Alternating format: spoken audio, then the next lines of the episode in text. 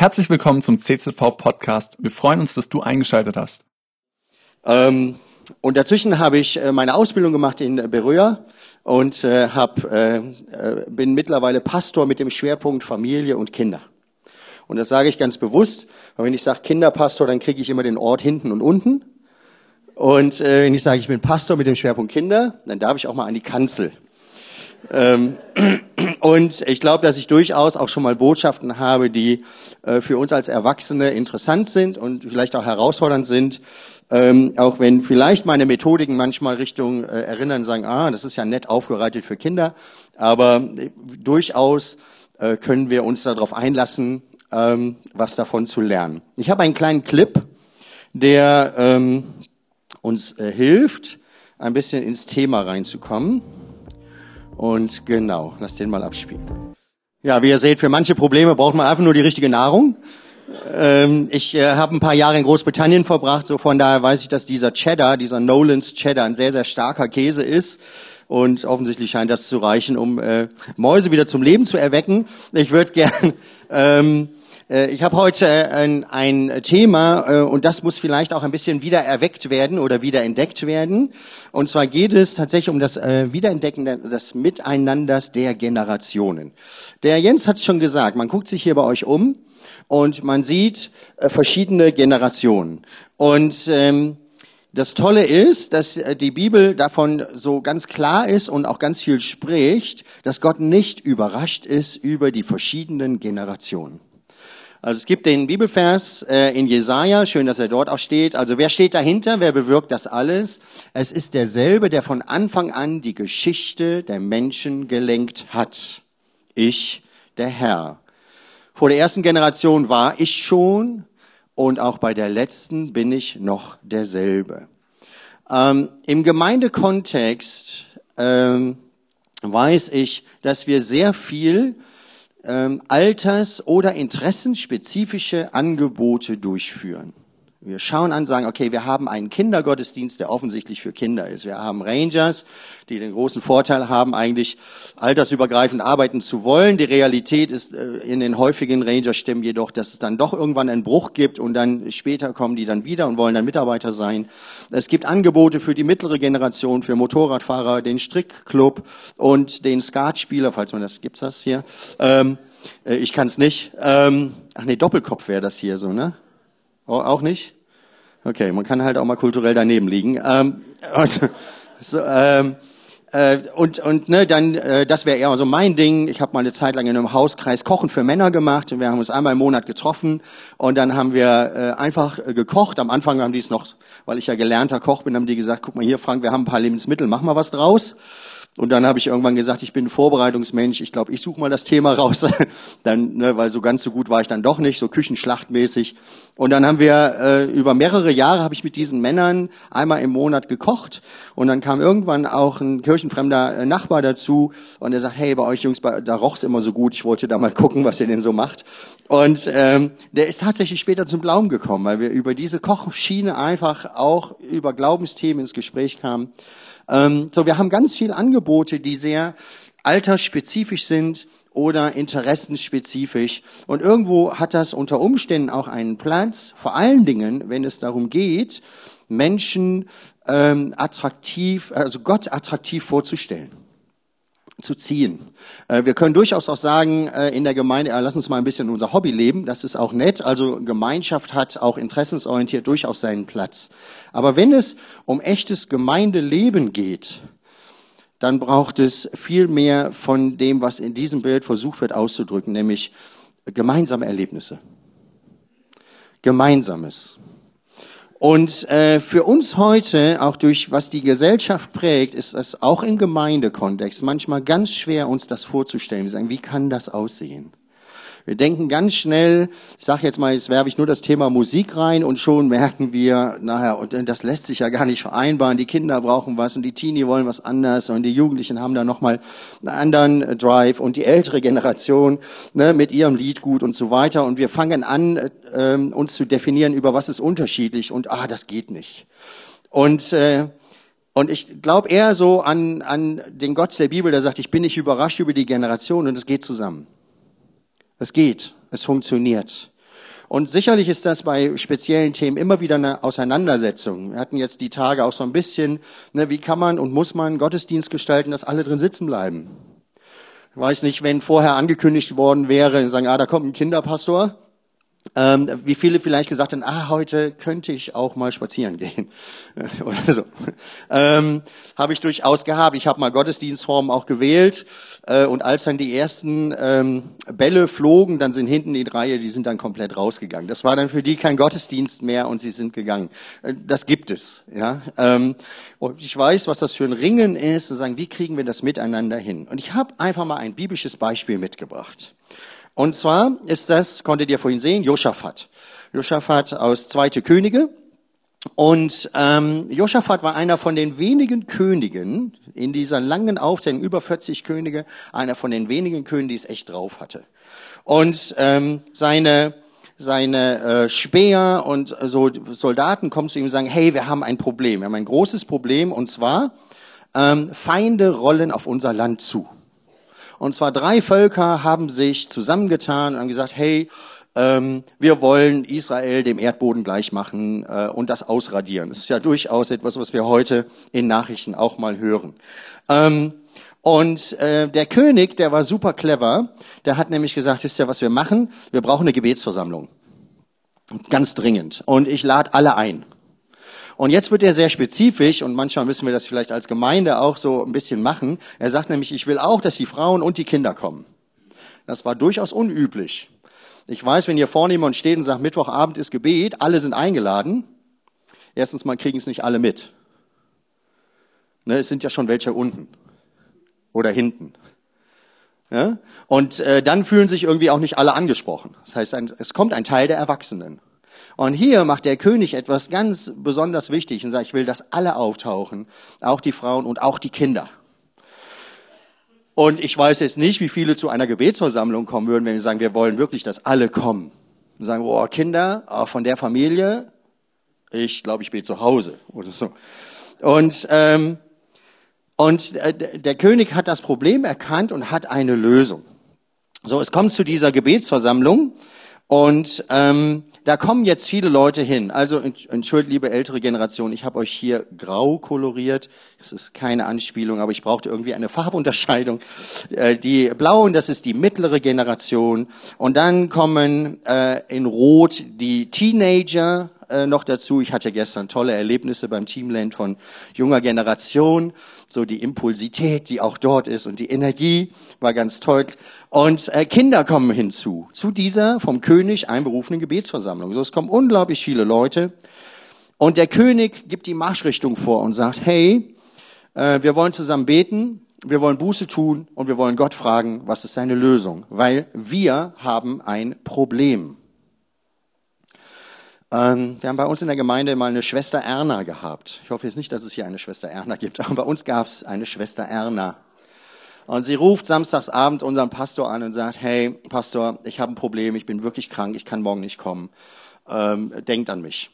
Und diese Schwester Erna war auch schon deutlich über die 80. So, unser Pastor, also es hat nichts mit Alter zu tun, aber unser Pastor hat gesagt, gut, wir denken an dich. Und dann sagt er sonntags morgen, sagen, hey, wir haben ein Problem, ne, Schwester Erna, der geht's nicht gut, die hat mich gestern angerufen und äh, lasst uns mal äh, für Schwester Erna beten, so wie hier. Ja? Ähm, ich muss jetzt ganz ehrlich sagen, ich habe jetzt nicht mitbekommen, ab welchem Punkt die Kinder noch da waren. Bei uns wäre das dann so, das kriegen die Kinder noch mit. Die Kinder kriegen mit, oh, wir haben ein Problem, und was macht die Gemeinde? Sie betet und sie machen es sofort. Und die Kinder waren dann mit dabei und beten. Wie das dann weiter ausgeht, erzähle ich dann später. So, ähm, es ist so, genau der König fragt und ähm, irgendwann gibt es jemanden in dieser Gruppe, der steht auf und der hat eine Botschaft. Und zwar hat Gott gesagt, habt keine Angst, ich bin bei euch, ich bin für euch, ich werde für euch kämpfen. So steht jemand auf und sagt, hey, Gott hat was gesagt. Das ist total cool. Das wünsche ich jedes Mal in der Gemeinde, jemand, der aufsteht und sagt, hey, ich habe da eine Lösung, Gott hat gesprochen. Cool. Es ist ein bisschen unglücklich, dass da nicht genau steht, ähm, was das für eine Person war. Ähm, ich, ne, ich hätte es total gerne, es wäre ein Teenie. Ich hätte es noch viel lieber als Kinderpastor, als es ein Kind gewesen wäre. Aber ich glaube, wenn es ein Kind gewesen wäre, dann wäre es explizit genannt worden. Offensichtlich ist das einfach ein Erwachsener, der die gute Botschaft hatte, sagen, hey, Gott hat gesprochen. Lass uns tun, was Gott äh, gesagt hat. Und was hat Gott gesagt? Gott hat gesagt, lieber König, da gibt's ein bestimmtes Tal, da wandert ihr jetzt hin. Du vorweg. Dahinter, und das werden Sie lieben, direkt dahinter die Lobpreisbands. Ja, weil wenn die, wenn Israel was zu bieten hatte, dann war das Lobpreisbands. Ja, genau. So, ähm, was kam dahinter? Der kümmerliche Haufen von Soldaten, immer schlecht ausgerüstet, wenig, irgendwie so eine freiwillige Armee, die, die dann haben sich einberufen lassen, weil das Problem war groß genug, drei Feinde laufen auf das Land zu, also mobilisiert man, was man hat. Und äh, dahinter alle anderen. Familien, Kinder, Teenies, Singles. Der Rest Erwachsene, der sagt, nee, Waffe nehme ich nicht Ne? Ich bin gerade im, wie hieß das früher, Zivildienst. Ne? Ähm, oder ist das anders, genau. Ähm, und die kamen alle mit. Alle sollten mitkommen. Und ähm, die haben sich natürlich anstecken lassen, der ganze Haufen von den Lobpreisbands, ne, weil die haben vorgelegt die Stimmung und die dahinter haben alle die Stimmung aufgegriffen und sind dann einfach los. Irgendwann kommen die an an den Punkt, wo Gott gesagt hat, ne, geht bis dahin, ich bin mit euch, ich bin bei euch, ich kämpfe für euch. Und dann gibt es dieses Tal und durch irgendeine Wikileaks-Offenbarungsnachricht, die diese Völker, diese Feinde da bekommen haben, haben die sich gegenseitig umgebracht. Die waren in Riesenscharmützel und haben schon gegenseitig gekämpft. Wahrscheinlich ging es dann um, wer kriegt am besten äh, am Ende das meiste oder wer darf regieren oder irgendwas. Und gegenseitig umgebracht und lagen dann dort. Das ganze Tal war sozusagen das Schlachtfeld, was äh, ja, fertig war. Und ich hätte mir vorstellen können, wenn wir als Deutsche gewusst hätten, was erwartet uns, und wir hätten diesen Marsch organisiert, dann wäre hinten bei diesen in grün gezeichneten Hügeln, auf der linken Seite hätte der Kindergottesdienst stattgefunden. Mit einem Profi. Vielleicht nicht mit mir, aber mit irgendeinem Profi. So, und ein bisschen weiter rüber, der ein bisschen höher ist, der Hügel, da wäre Teenie- und Jugendbereich gewesen. Mit einem Teenie-Jugendfreak sagt, hey, hier machen wir. Und aus der sicheren Entfernung hätten die sich das angucken können und hätten ihre eigene kleine Unterweisung gehabt über Gottes Kriegsführung oder Reden Gottes hören und verstehen und ähnliches. Aber in dieser Geschichte ist das anders. Es ist tatsächlich anders, sondern ja, die die Soldaten kommen mal hin und äh, die Lobpreisbands äh, treffen ein und alle treffen ein und alle erleben, Gott hat gekämpft. Gott war für uns, Gott war mit uns, Gott hat gekämpft. Und jetzt kommt's noch, und das ist für uns fast ein Unding. Wir hatten das gestern, äh, wenn du das Neue Testament guckst und sagst, okay, wo waren denn die Kinder und was haben sie mitbekommen, was hast sie nicht mitbekommen? Zur Zeit, so lange über Jesus gesprochen, da gab es zwei Gelegenheiten, wo die Kinder nicht dabei waren. Und das war die Stillung des Sturms, weil das Boot war voll. Und es war das letzte Abendmahl, weil es war schlechte Stimmung. Und ansonsten haben die alles mitbekommen. Und wenn wir das wirklich durchdenken, sagen, ah, die haben wohl auch die Kreuzigung mitbekommen. Und da gab es keine hunderttausend Seelsorger daneben, die den Kindern dann das alles aufgefangen haben und erklärt haben und so weiter. Oder es gab auch keinen Kinderstundenmitarbeiter, der gesagt hat, hör mal, das wird jetzt kritisch, komm, wir gehen mal an die Seite. Ne? Sondern die haben das miterlebt. Und hier war das auch so. Die haben drei Tage lang Beute weggetragen. Alle. Drei Tage lang. So, ne, wenn du sagst, ja, guck mal kurz hin und dann gehen wir wieder, das könnte man noch hinkriegen, seelsorgerlich. Aber wenn du drei Tage lang dann da durchläufst, ne, die unsere stressgeplagten, ökologisch geprägten Kinder und die sagen, oh, da liegt ja dann doch ein erschlagenes Pferd und so weiter, oder oder das Kaninchen brutzelt noch über dem Feuer, was sie eigentlich vorhatten zu futtern. Und wir als Eltern, wir kriegen ja schon Schweißperlen bei den Gedanken, wir sagen, das kannst du nicht bringen. Ne, das sind dann die Kuriositäten, dass Kinder heute Kaninchen äh, oder oder ich sag mal ähm, Hühner toll finden, super.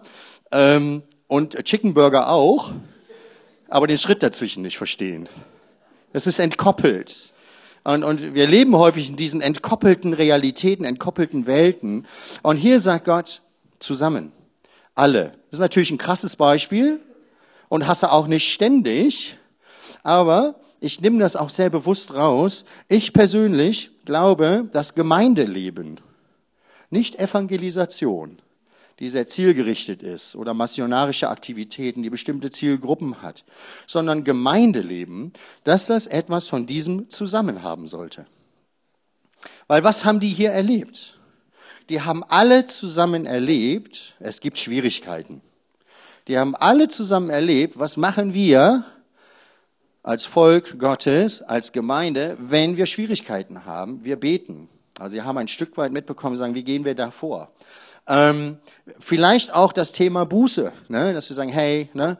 wir haben immer schlecht gedacht über Schwester Erna, vielleicht sollten wir mal wirklich mal vor Gott treten, bevor ich hier für Heilung bete, mal zu sagen, Mensch Gott, ich brauche hier unbedingt mal ein bisschen Zurechtweisung von dir auch und sagen, ey, es ist Schwester Erna, ja, die war mir nie interessant, die saß immer in der letzten Reihe und hat dann immer zu unpassenden Gelegenheiten Halleluja reingerufen, das war sie irgendwie so gewohnt, was war heute der Begriff von, ne, so, so Ur, ähm, Ur, Pfingstler oder so? Und sie war so ein bisschen so geprägt und man, das war, es lebte bei ihr, es war authentisch, es war nicht aufgesetzt.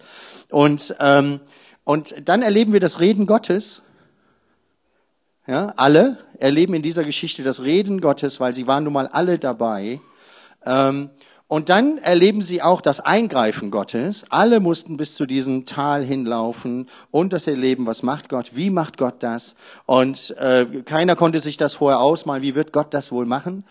Ähm, und dann kriegen sie auch noch den Lohn für ihren Gehorsam. Alle erleben, aha, wir dürfen Beute mittragen.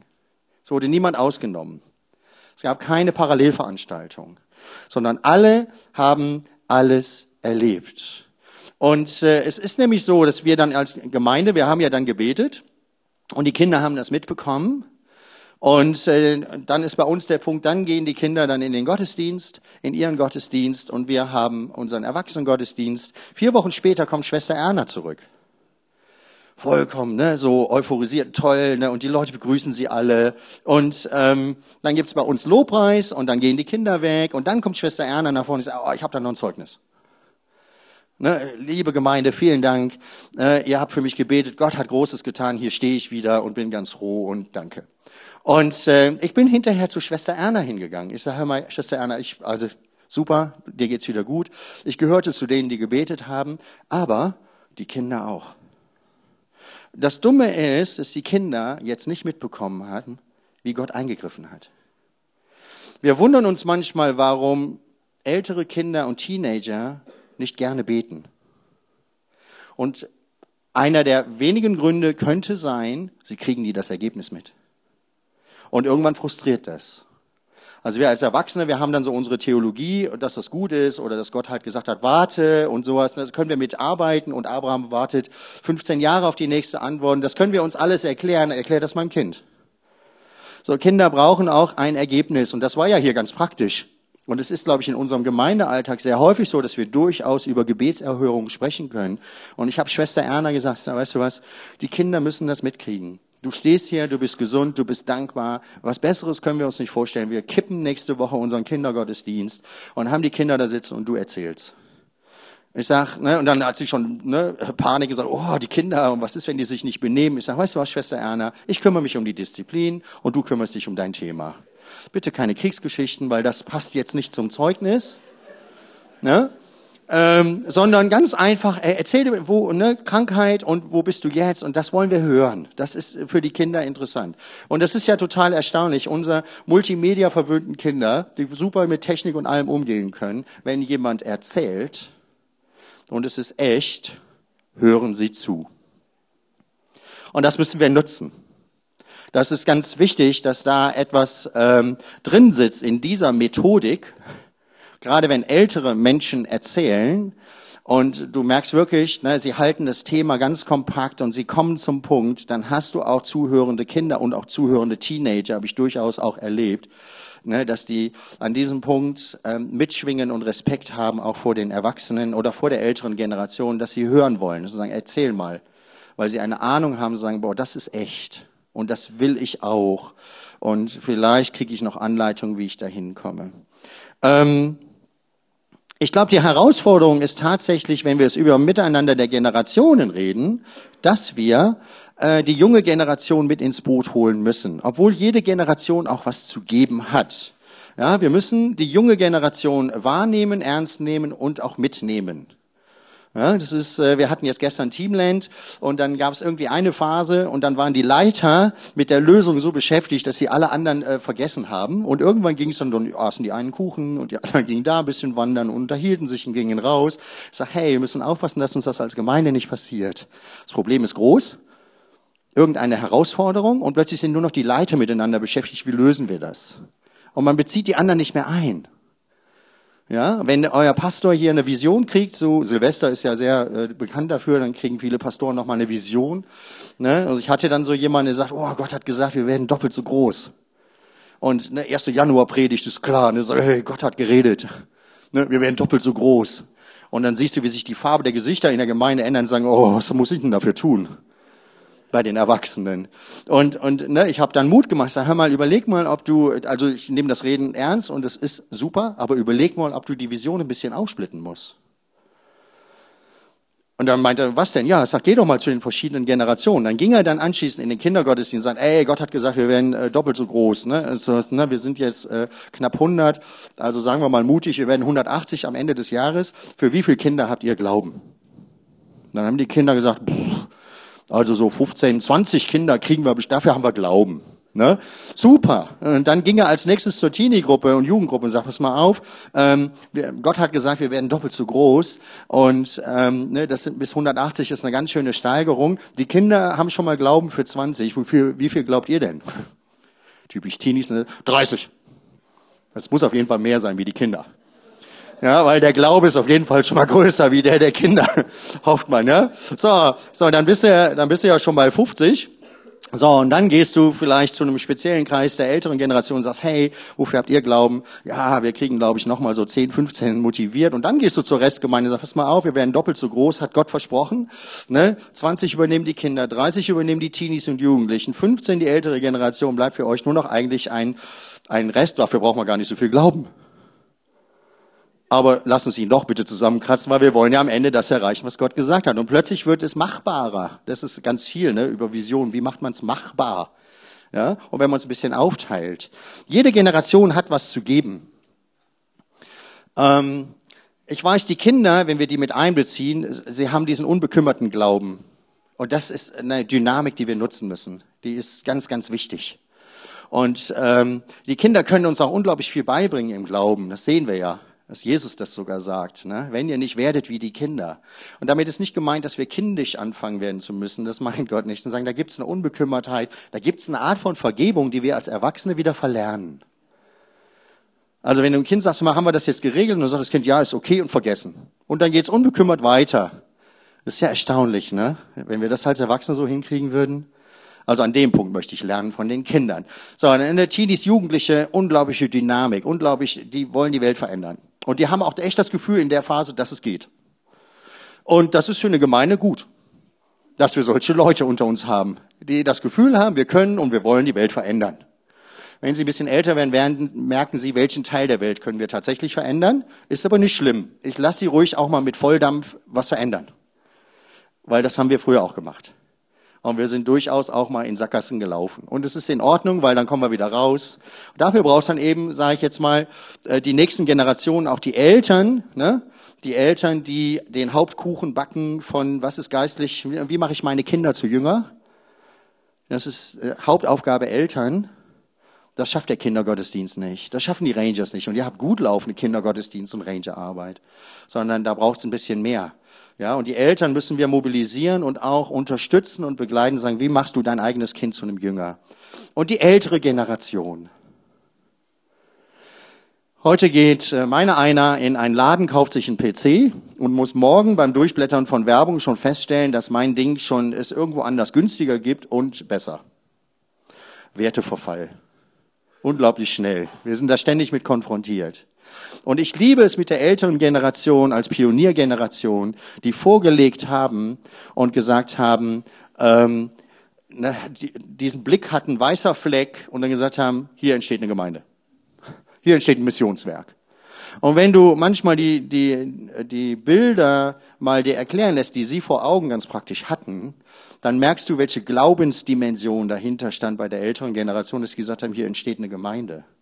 Heute haben wir viele Tools und sagen, ah, wenn wir die paar Dinge ein bisschen zusammenstecken, dann entsteht hier Gemeinde. Das kann man machen. Ja, ich habe auch in Uganda zu tun. Ich habe gesehen, ihr macht auch Mission in Uganda. Ich helfe gerade einer Gemeinde neue Gründung und dann musst du feststellen, Ressourcen null. Einfach, ne? So, und dann kommen wir mit unserem europäischen Anspruch, dann nehmen wir nur hier ein bisschen und da ein bisschen und dann merkst du so, die machen Kinderdienste in Hütten, wo nur ein Dach ist. Ich sag, die haben nicht mal Platz, um Plakat hinzupinnen, weil da gibt's keine Wände keine Technik, kein Nix. 300 Kinder sitzen vor dir. Und dann wurde ich gefragt, Frank, kannst du was machen? Ich sag, super gerne, 300 Kinder. Ja, äh, wie viel Zeit habe ich denn? Zwei Stunden. Oh. Ich sage, ich muss aufpassen bei uns, wenn ich länger wie 20 Minuten mache, ob die Kinder mir noch zuhören. Ja? Ähm, so, zwei Stunden und die hören zu, keine Sorge. Und die sind hochgradig diszipliniert, gedrillt, sage ich auch ein bisschen, ne? und bleiben sitzen und hören dir zu. Was sie behalten haben, ist nochmal was anderes. Aber sie hören dir auf jeden Fall zu, zwei Stunden. ist ja ein Traum für alle. Kinderdienstmitarbeiter zukünftige, ne? sage ich, habe zwei Stunden. So, jeder hat etwas zu geben und ich finde auch die, die ältere Generation hat etwas zu geben. Und wir können etwas lernen von Kindern. Und genau das machen wir jetzt mal. Die Sophia, die brauche ich, habe ich jetzt heute als Helfer rekrutiert. Ähm, du darfst mal nach vorne kommen, Sophia, weil wir haben, kannst du diesen, kannst du das lesen da? Kannst du das wirklich, kannst du das mal laut, nimm mal das Mikro und lies es mal ganz laut vor. 5. Mose 28, Vers 29. Was verborgen ist, gehört Gott, unserem Herrn. Was aber offenbart ist, sicherbar, sichtbar gemacht wurde, das gilt und uns und unsere Kinder ewiglich, dass wir tun sollen alle Worte des Gesetzes. Ist kein einfacher Satz, aber du hast das großartig gemeistert. Ja, das ist jetzt ein Bibelvers. Die haben jetzt, die müssen das jetzt lernen, was das heißt. Und ähm, du musst mir einfach nur zuhören und ich erkläre denen das jetzt so ein bisschen. Ne? Es gibt nämlich Dinge, die sind versteckt, die kann man nicht sehen und die sind total interessant. Ja, und ähm, hier, was steht hier? Was verborgen oder was versteckt ist? Wem gehört das? Ja, genau, das gehört Gott. Also es gibt Dinge, die zeigt er uns nicht, die macht, erklärt er uns nicht, das ist versteckt. Und dann gibt es Dinge, die kann man sehen. Die kann man sehen. Und dann ist das total Interessante. Dann sagt Gott etwas, mm, oh, Schokolade, ich liebe Schokolade. Äh, Gott wahrscheinlich auch, sonst hätte er sie nicht so cool gemacht, glaube ich. So. Und er sagt, ey, alles, was wir sehen, alles, was Gott uns gesagt hat, alles, was Gott uns mitteilt in der Gemeinde, das gehört uns. Mm. Oh, ich liebe Schokolade. Mm. So, steht da noch was? Das gehört uns? Steht da noch was? Was steht denn da noch? Uns, unsere Kinder. Oh, ich liebe Schokolade. Mm. Ja, wie findest du das denn? Also eigentlich heißt es, es gehört uns und unseren Kindern. Aber ich nehme das jetzt für mich, weil ich Schokolade liebe. Wie findest du das? Unfair. Ah. Ich suchte ein Kind mit einer ehrlichen Reaktion. Das war's, genau. Hm. Ich habe schon die Zeit überschritten, ich muss ein bisschen hinmachen. So, genau, das ist das nämlich, das ist unfair. Und wir müssen gut als Gemeinde überlegen, sagen, was immer uns erzählt wurde, was immer Gott uns gezeigt hat, was immer die Offenbarung ist, die Wege, die Methoden, das Ziel, wo wollen wir hin, dass wir die Kinder nicht vergessen. Die Kinder wollen nicht beschäftigt werden, die Kinder wollen das Echte. Und deswegen war Schwester Erna im Kindergottesdienst, weil sie hat erzählt über das Echte. Sie hat kein Geschichtchen erzählt. Sie hat gesagt, das ist mir passiert und hier stehe ich heute wieder. Das ist ein Gott, der eingreift. Wir brauchen auch die ältere Generation, die sagt, Dinge funktionieren. Dinge funktionieren 50 Jahre lang. Das hören wir nicht mehr so oft. Wir vielleicht noch, aber die jüngere Generation denkt, geht nicht. Und deswegen brauchen wir die ältere Generation, die sagen, doch geht. Hält. Funktioniert. Ne? Wir brauchen nicht die, die, die Methoden von vor 45 Jahren. Aber wenn du gut hinhörst, reden sie auch nicht über die Methoden. Sie reden häufiger über, was ist passiert. Dieser Gott, der von Anfang an war. So, wir, wir bringen den Erwachsenen das jetzt nochmal bei. Und damit schließe ich dann auch, damit alle nicht unruhig werden auf den Stühlen. So, also, was versteckt ist, was Gott nicht richtig erklärt, was Gott nicht zeigt. Und da gibt es auch kirchengeschichtlich ja ganz viel und auch für die Gemeinde. Ja, was Gott, also was nicht sichtbar ist, das gehört Gott. Das ist eindeutig. Aber was sichtbar ist, was cool ist, wo wir hinwollen, was wir machen sollen, das gehört uns und unseren Kindern. Und deswegen gehört jetzt der Rest der Schokolade. Bitte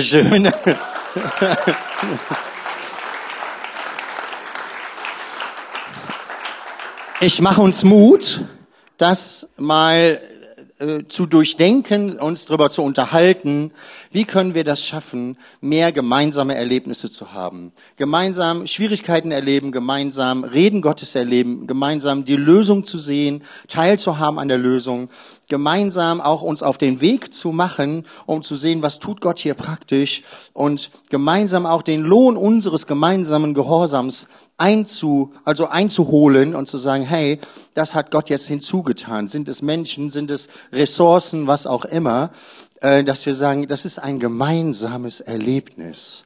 Und ich glaube ganz fest daran, dass Gott das für Gemeinde hat. Ich kann im Einzelnen nicht sagen, was ihr schon lebt, aber es ist auch immer wieder ein Ringen, dass man dranbleibt. Dass man nicht sagt, ah, das hatten wir vor ein paar Jahren mal. Dass man dranbleibt. Die Gesellschaft sagt was anderes und wir sagen, hey, das ist möglich. Cool, dass du dir unsere Predigt angehört hast. Wir hoffen, sie hat dir geholfen und wir wollen dich ermutigen, auch während der Woche Teil einer Kleingruppe zu werden. Schreib uns einfach eine E-Mail an podcast.czv-kreuzheim.de oder komm einfach am Sonntag in unseren Gottesdienst. Folge uns außerdem auf Facebook oder Instagram für alle weiteren Infos. Wir freuen uns auf dich.